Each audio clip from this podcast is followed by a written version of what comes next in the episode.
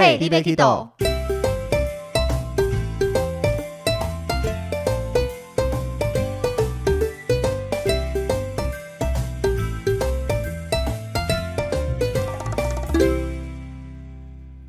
Hello，大家好，我是豆豆。大家好，我是维尼，欢迎收听 Hey l i b e Kido。我们这一集上架的时间适逢我们二零二一的农历年，所以在这边先跟大家拜一下年，祝大家新年快乐，新年快乐！还是壮子。所以在这边先祝大家新年快乐，牛年行大运。新年快乐，恭喜发财！那豆豆有没有来一些比较特殊的牛年祝贺词呢？为什么我只想到牛年牛牛年流流你年想吃榴莲了吗？太久没去东南亚了，流年不利？流年不利。哎，希望今年要扭转乾坤，把所有的不好的都转到变成好的啦。果然是维尼，国文造诣很好。扭转乾坤是我们今年总统府送大家春联的词，所以这几个礼拜拼命带团到总统府，看到这个春联，看到都把这一串字印在脑海里面了。好的，那我们今天在过年期间，当然就跟大家聊聊领队的过年是怎么过的。那我们在公司排团，其实比较没有办法特别去选什么时候要带团，公司有派团下来，我们就要接他，除非是有特殊状况才会特别请假。那尤其寒暑假这一种特殊的节日，大家越放假，就是我们越忙的时候。所以在这种大家都放假的时间，我们是不太能去请假的啦。没错。所以其实我们的呃各种节日呢，都是大部分都是有团的状态，而且你也不能请假。那豆豆，你近几年的农历过年、除夕夜都是在国外过的吗？前两年的呃，二零一九年的除夕呢，在台湾吃完，然后初一就飞了。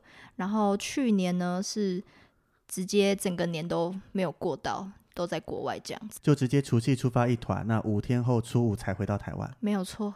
我自己还算蛮幸运的啦。以这三年来讲的话，我的二零一八年过年刚好是除夕当天从宿务回来，那宿务的班机是下午两点就回到台湾，所以赶一下高铁还可以回到我的南部老家跟大家吃个团圆饭。隔天初一还放假一天，到初二才出发。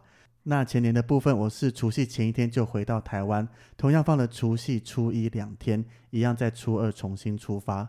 去年的话就是除夕在国外度过啦，我是除夕前两天出发，到初二才回来。不过也还好，后面初三、初四、初五都是放假留在台湾，还可以跟家人稍微相聚一下。讲到过年出团，很多人第一个看到的就是哇，为什么过年的团费都这么高？有时候同样行程差不多，过年期间的住宿会比较好一些，但是团费有些可能以东南亚来讲是两倍、三倍的价格。究竟发生了什么事情呢？我觉得必须要跟所有听众讲一下，就是其实大家会想说，诶，为什么我团费付的这么高？那我应该住的很好啊，或是吃的很好，其实都被领队赚走了，对吧？最好是 没，其实我们领队出国，不管是过年期间还是各种特殊节日或平常的淡季，领队的收入都是一模一样的啦。对啊，我也想要 double pay 啊。Double Pay 听说国旅好像过年期间会有哦。真的假的？那我现在报名还来得及吗？等我这次农历年带了国旅，再来跟你分享一下是是那我不就要等到明年的过年了？你现在报，说不定还有缺领队哦，哦，好吧，帮你引进一下，你找自己公司就可以了吧？没有，我上次不是说好要当你的领队吗？当我的领队，但是那就看我有没有 Double Pay 咯。好的，三分之一嘛，我还记得。三分之一没错，有领到的话就是三分之一的 Double。OK，茶水也到三分之一。这客人会喜欢吗？好，那我刚刚讲到哪里？呃，那个团费的部分，但其实你们有想，呃，但其实团费高，其实很大一部分是因为机票跟住宿。对，因为大家其实也知道供需比例嘛，今天越多人想住，它价格就会开比较高。对饭店或我们的航空公司来讲，也可以多赚一些钱。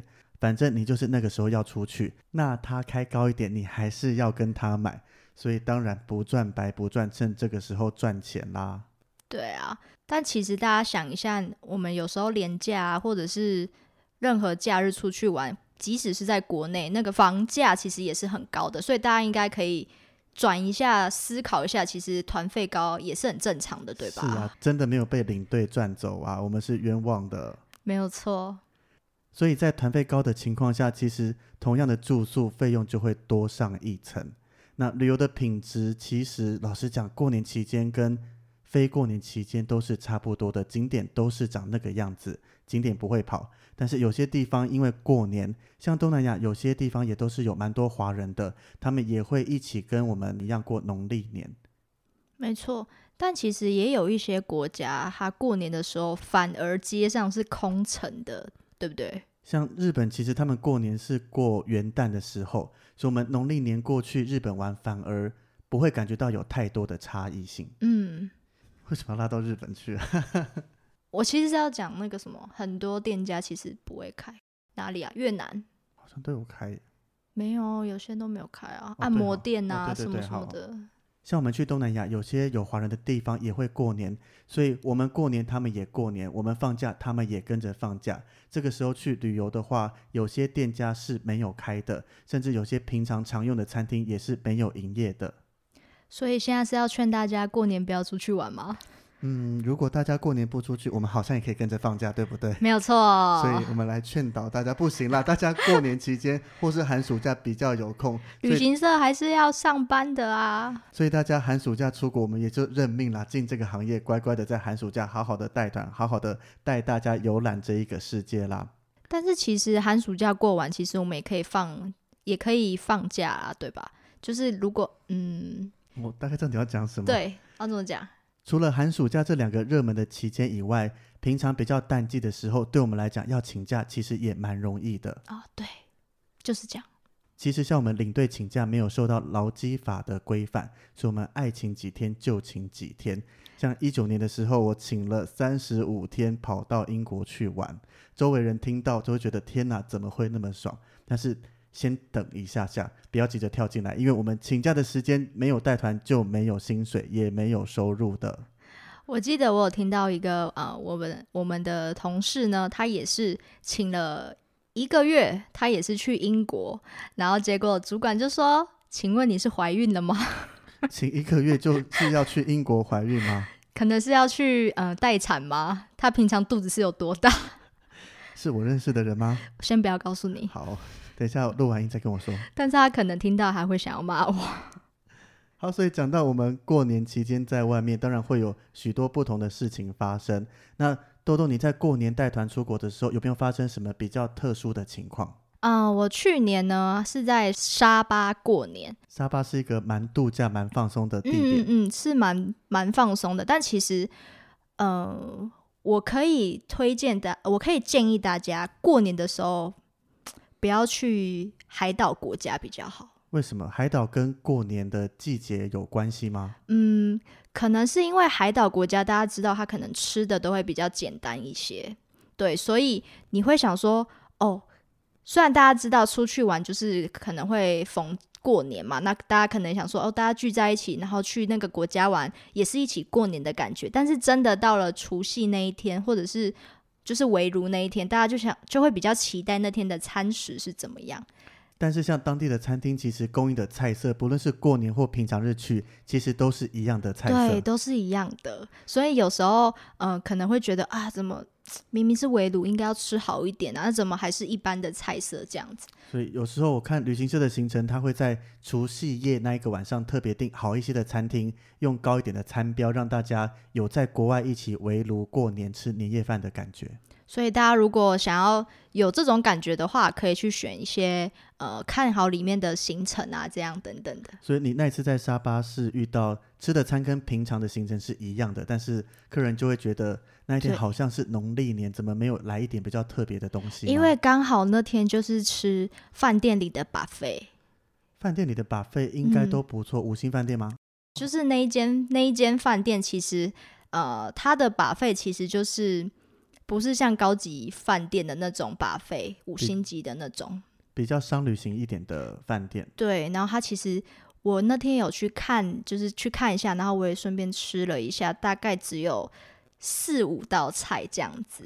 五道菜就能叫做对把费。对好，啦，难怪客人可能听到把费，我们台湾的把费其实都非常丰富，要什么有什么，基本上菜色一百种以上不是问题。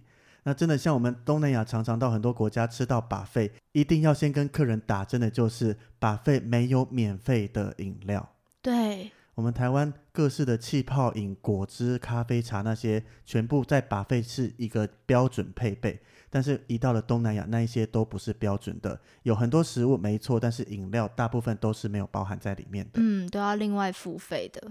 所以过年第一个，大家可能会对餐食有比较多的期待。但是如果在行程中没有特别安排，比较符合农历年或比较高档一些的话，虽然吃的会跟平常一模一样，但是可能出来度假的心情加上过年的心情，会让大家有一些些小落差。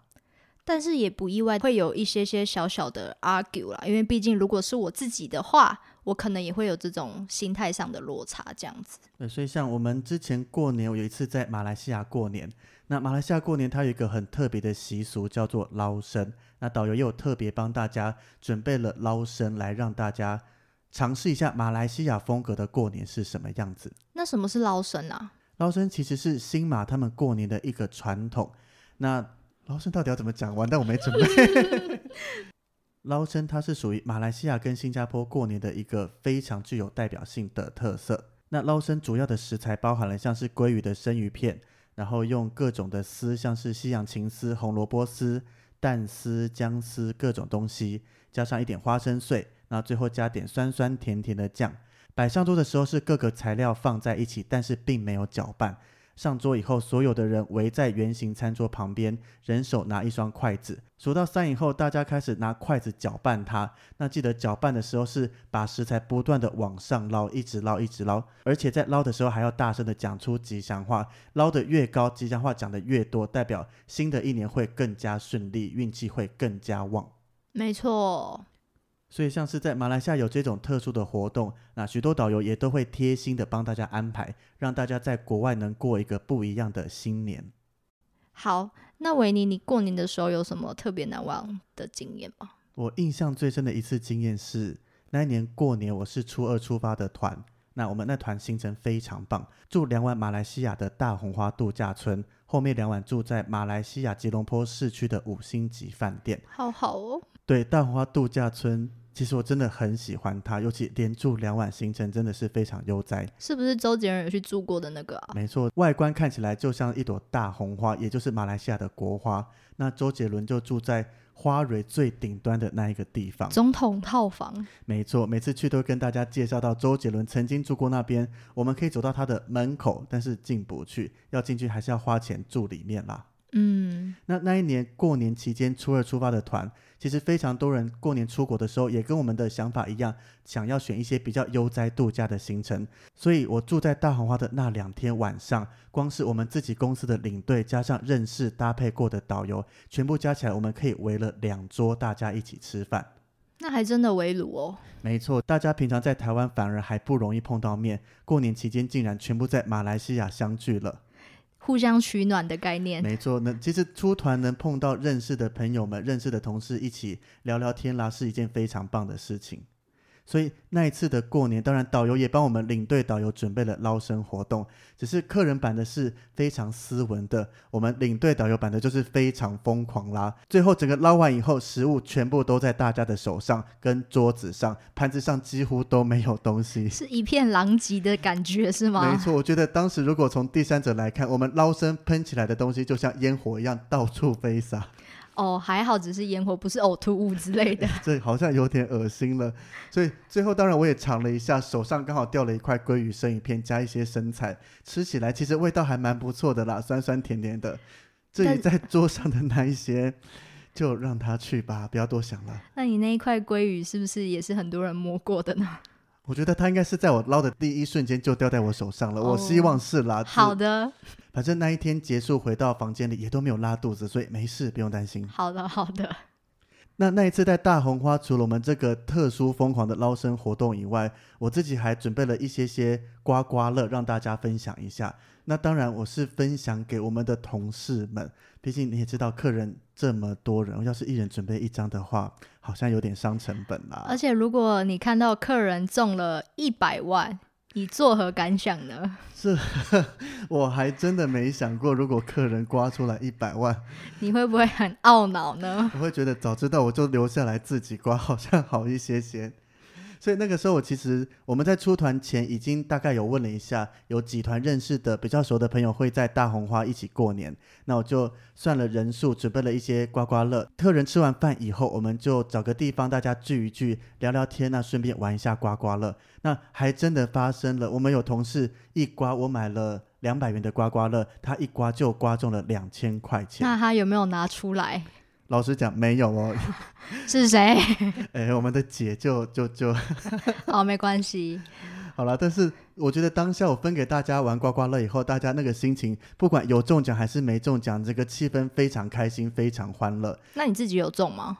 我自己也刮了一张，但是共估，没关系，我们把欢乐分散给大家。对，欢乐分享给别人，我们现场感受他的这个开心的气氛氛围就可以了。嗯，没错。那你们那天有去酒吧吗？我们那天有去酒吧吗？我很好奇，那天酒吧有人驻唱吗？有吗？纯粹好奇。其实我自己平常比较少去高空酒吧，虽然每次每一团到那边都会介绍客人上去，因为到十三楼的高空酒吧可以俯瞰整个大红洼的夜景，非常漂亮。那因为介绍客人，客人也蛮相信我们的，都会上去看，所以上面总是充满着客人。我自己比较喜欢的是在一楼的珊瑚酒吧，但是那一天因为大红花也都是挤满了人，酒吧也都是满满的，不管是十三楼还是一楼，所以我们是在吃晚餐的餐厅旁边找了一个角落，找了一张桌子坐下来，大家聊聊天，玩玩刮刮乐，然后叙叙酒，叙叙酒，对，我说叙叙酒，叙叙酒，诶，其实出团是告诉大家，我们出团二十四小时待命是不喝酒的啦。是这样吗？不然呢？万一喝醉的客人有事，是不是好像怪怪的？哦，也是啊，但可以小酌啦，只是不能让自己烂醉了。是啦，其实大家碰在一起，小酌一小杯不会有事啦。重点要把工作做好。嗯。好，除了这些开心的事情外，那过年有没有发生什么样悲惨的事情呢？哎，我觉得我刚刚那个就蛮悲惨了。那你那一个客人有特别讲什么话吗？在现场的时候？嗯，他其实，但其实那一团的客人，呃，我都有，其实我都有把大家服务的很好，所以其实大家对我呢，其实就没有那么大的呃怒气吗？所以他们只是针对除夕夜，可能他们给予太多的期待或是想法，那跟现实不符。但是平常整个的服务旅游品质，包含你跟导游对他们都是有用心的服务，所以他们其实也感受得到你们的用心。那对那一餐就过了就算了，后面其实整个旅程也都是玩的很开心的。嗯，没有错。那我自己其实过年期间就发生在去年，我带团到清迈的时候，遇到了非常多的事情并在一起，让我那团中间觉得我可不可以先买机票回到台湾好了？有酗酒吗？有酗酒吗？有小酌一下啦。好好好。那一团其实发生了第一个，那一团出去就是卡单。什么是卡单？卡单的意思就是，一般我们出团，大家都是两人睡一间。那如果有单人出现，可能一家三口出来就会多一个单独的人。如果是男生，那一团就会派男领队跟他一起睡。那如果是女生，当然就要派女生领队跟他一起睡。就那一团刚好是一对父母带着小孩出来，那小孩就是跟着我一起睡觉。其实卡单对领队来讲不是一件非常喜欢的事情，应该是说很不习惯的一件事情吧。因为其实领队我们平常。白天碰到客人以后，都是一直在处于工作的状态。那晚上回到房间以后，其实还蛮希望可以好好的休息一下。只是如果房间有一个陌生人，他虽然是我们的客人，但是在房间好像做起事来会比较绑手绑脚，或是比较不敢这么的放松。像我就很喜欢打电话给男朋友聊聊天之类的，都只能偷偷摸摸的。可是客人知道你交男友也很正常，是怕甜言蜜语听他他听了会觉得起鸡皮疙瘩吗？这就不好说喽。那或是有时候在房间时，客人也会想找我们聊天，其实不是我们不愿意聊天，只是回到房间，对我们来讲，象征一天的工作稍稍结束，可以喘口气。我们也是需要一些休息啦，或是个人放松的时间。那如果客人一直在旁边跟我们讲话，总不好意思都不理他，还是会回应啦，跟他聊聊。只是如果每天晚上都是这样子，他又聊到很晚的话，对我们来讲休息时间少很多，那隔天可能会比较没有精神好好带团。那我就有听过同事。有的同事他们会直接呢，就是可能在外面，然后忙，就是可能去外面吃个宵夜啊，或是比较晚再回来，然后让客人睡着了，他再进来。或是有时候会躲在饭店的大厅，划划手机，度过一点只有一个人的时光，等到想睡觉了才回到饭店。好卑微哦，就只是想要一个人的时光而已。哎，希望旅游业可以多多支持一下领队一人一间房间啦。好的，希望可以这样子。好，所以讲到那一团，第一个就是卡了一个单男跟我一起睡觉，但是其实这个还算小事，因为平常带团都会有一定的几率遇到单男或单女。那其实对我来讲，我是蛮好睡觉的人，也早就习惯这件事情了。但是更悲惨的还在后面。我们那天吃年夜饭的时候，公司有特别安排，所以把客人安排到了一间。带点中式的餐厅，那客人的餐标也算高，上来的菜色每一道都很精彩，而且室内还有乐手演唱，唱的都是一些大家耳熟能详的中文老歌，所以客人其实吃起来整个氛围都是很开心的。那当然悲惨的不是在客人，悲惨的是在领队跟导游。当然我们不会跟客人一起吃饭，领队导游是在旁边用餐，餐厅会额外帮我们准备。那我们的位置第一个是放在走廊上面，一个客人在。室内吃饭，我们是在半户外的走廊吃饭，所以人来来往往的，你都看得到吗？没错，送菜的就会从我们座位旁边来来回回的走过。那第二个是当地的菜色，其实泰国食物还蛮好吃的，只是偏偏那家餐厅以前去的时候，他给我们的菜也都还不错，其实我对他印象都还好。那当然，我也没有要求什么大鱼大肉啦、山珍海味，我们能填饱肚子，其实就很感恩了。但是偏偏那一天就是除夕夜，他给我们的菜色总共三道，第一个就是一整盘黑漆猫的打抛肉，闻起来跟吃起来，老实讲还好而已。那第二个就是炒白菜，第三个是泰国的豆腐汤，还有白饭啦，就这样子没有了。可是如果是我，我是觉得，哎，勉强啦。但如果对像维尼是男生的话，这样可能会不会吃不饱啊？其实他白饭啊这些菜都无限量供应，要吃饱没问题。只是觉得过年期间，客人在过年，我们也在外面。对，这样就是其实跟客人的心态其实有点像，因为毕竟我们也是在过年啊。对，所以那一次。回到饭店以后，我们那间饭店周围比较荒凉一些些，最近的一间 Seven Eleven 走路大概十五到二十分钟左右。我回饭店以后，还是走去了泰国的 Seven Eleven。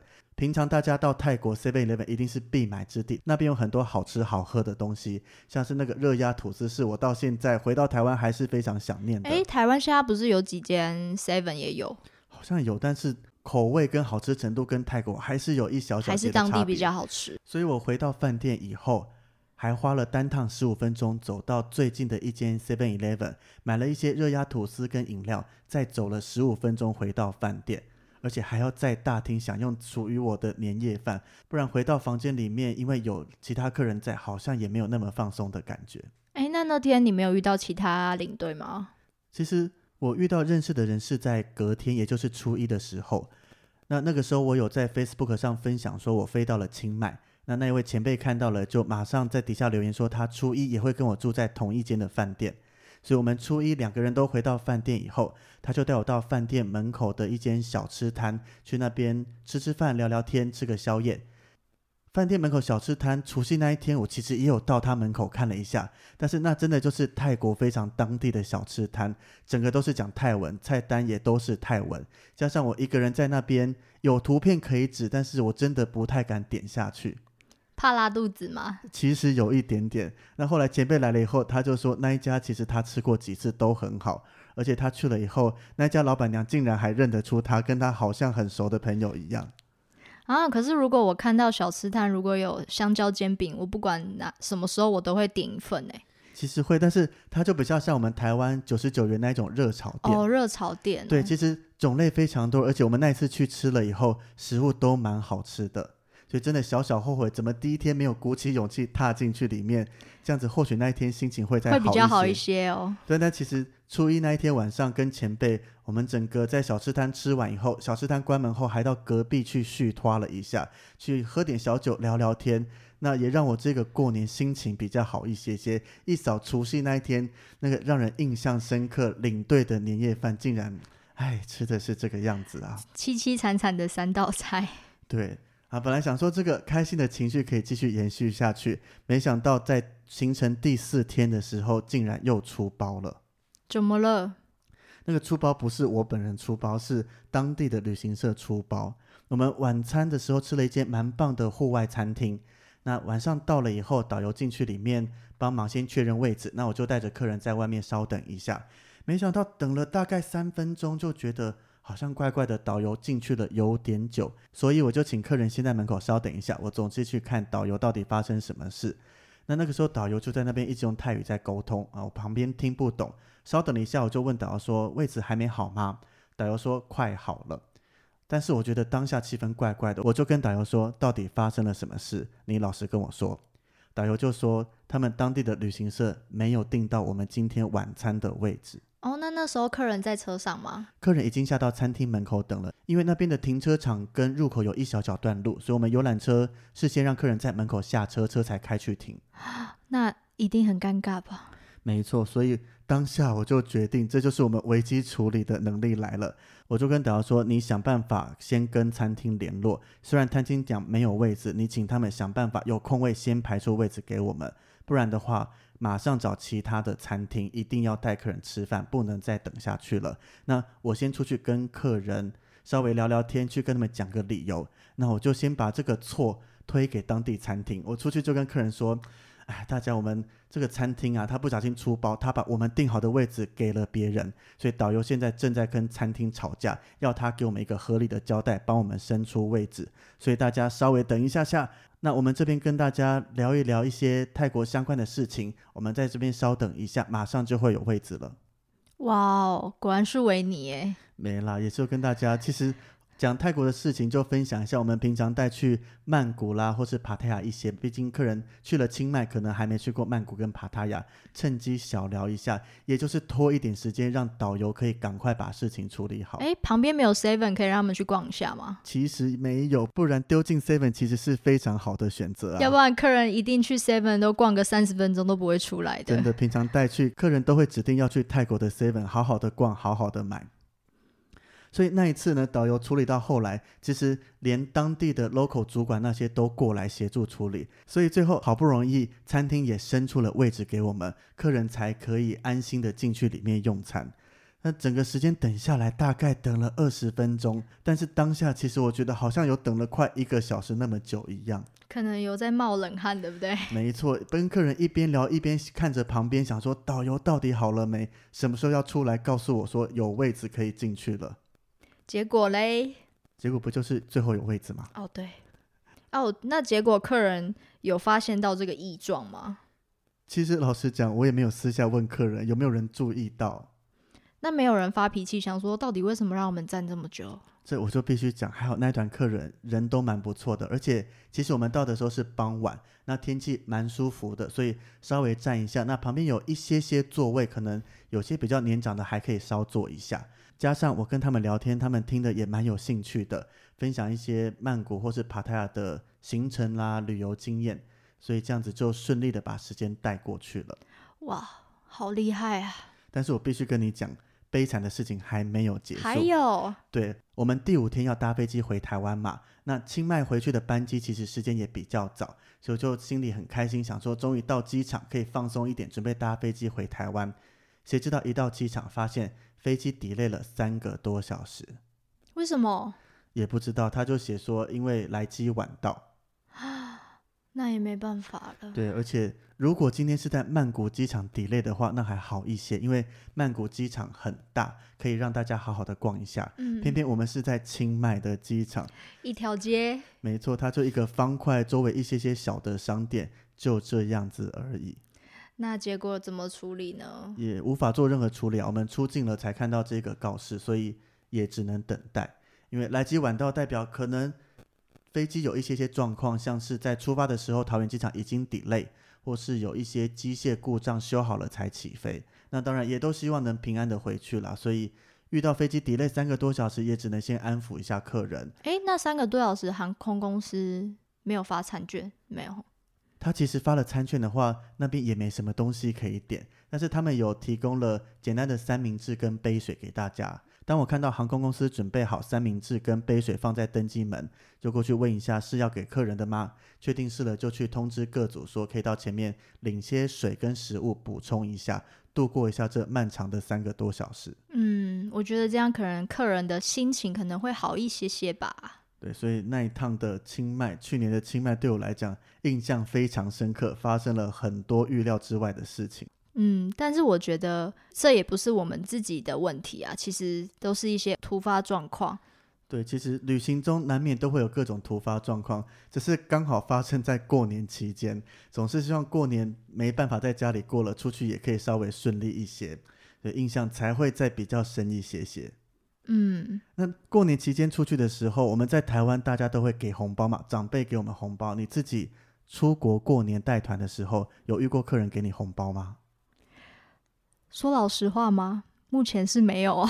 其实我也没有，但是客人没有给，导游会给。对，尤其是到了马来西亚，其实马来西亚他们有习惯会给晚辈红包，所以我们最喜欢过年到马来西亚，因为导游看到我们都会给红包。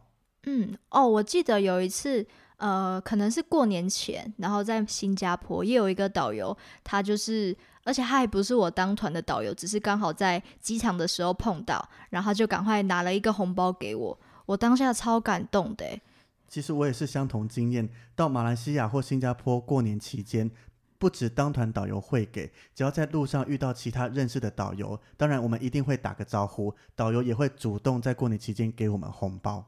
那虽然红包里面的钱是简简单单一些，但是我觉得那个心意真的让人特别的感动。嗯，就是一种还是一种互相取暖的概念。对对对，我觉得能收到那个里面纵使不放钱，能开心的打个招呼，收一张红色的喜气信封，也就是很好了。嗯，没错。哎，那维尼，我有听说过，就是如果是过年团的话，有些领队还会可能会准备个红包给客人，你会吗？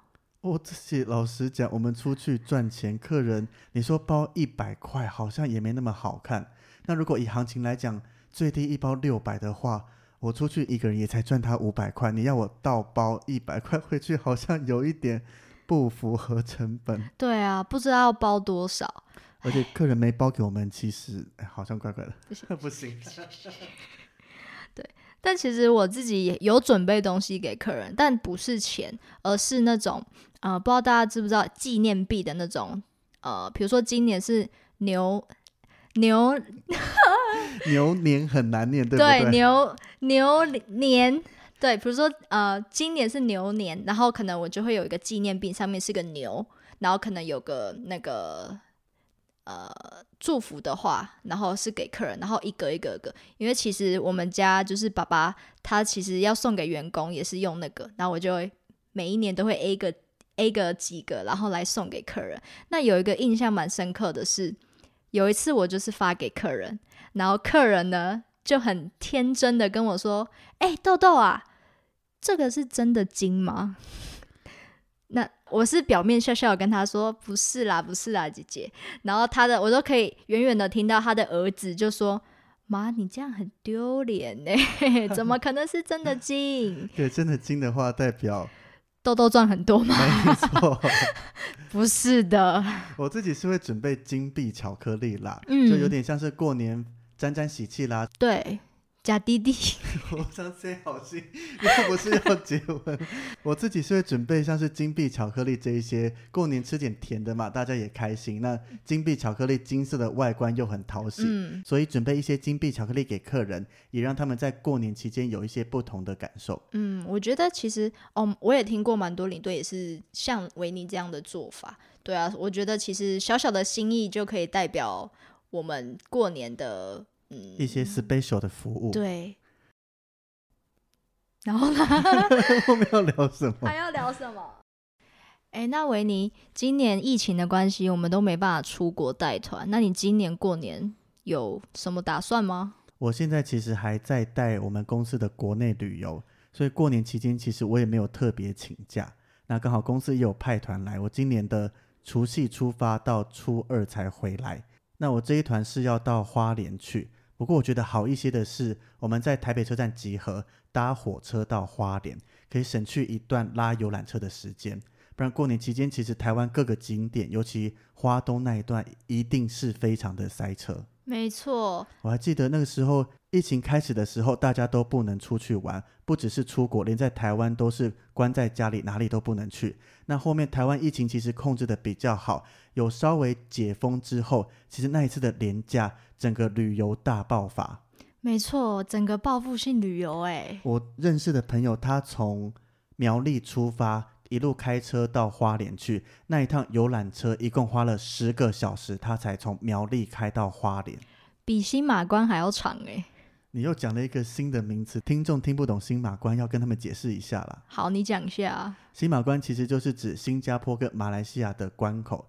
那平常我们出国都是搭飞机。出境入境，新加坡跟马来西亚因为距离非常近，所以他们陆路交通就可以到了。不论你是搭车、骑摩托车、滑板车，甚至走路，都可以跨越在新加坡跟马来之间这两个国家。所以这两个国家相连的关口，移民关跟海关就叫做新马关。没错，那新马关对我们来讲也是一个非常具有挑战性的地方。预知详情就锁定我们后面的 podcast，会再开相关的主题跟大家好好的聊一下。留一点伏笔给大家，对，不然一次都讲完了，后面没人听，到底该怎么办呢？那今年农历年豆豆，你有什么打算呢？今年当然是好好的陪家人过年喽。也是啦，难得有机会领队过年，可以留在家里面。没错，虽然我已经放假一年了，陪陪的也够久了，这样，但是呃，过年嘛，意义不凡，这样。有些平常比较难见面的亲朋好友，也会趁过年期间聚在一起。所以旅游业的人员有机会在台湾跟大家过年，也是可以好好把握一下。嗯，没错。那维尼今年过年有什么新希望吗？新的希望当然就是这一年可以赶快恢复到正常的生活。没错。现在都觉得正常的生活都有点难，更不敢奢求一些其他的事情，只求一切回到正常就好了。对，所以如果大家身边有旅游业的朋友啊，今年的过年呢，大家一定要呃，好好的关心他们一下。对，没错，让我们感受到一些很多很多的温暖，这样子。那我们领队过年的一些特别经验就差不多分享到这里喽。如果你有什么呃需要给我们的回馈，或是有什么想要分享给我们的，欢迎在我们的 IG 粉丝专业留言给我们，我们都会一一回复哦。我们的节目也会同时上架在 KKBOX、Spotify 跟 Apple Podcast，所以可以从各个平台都收听得到我们节目哦。希望大家多多支持，也再祝大家一次新年快乐！新年快乐！谢谢大家，拜拜！拜拜！哇，觉得这集录好久。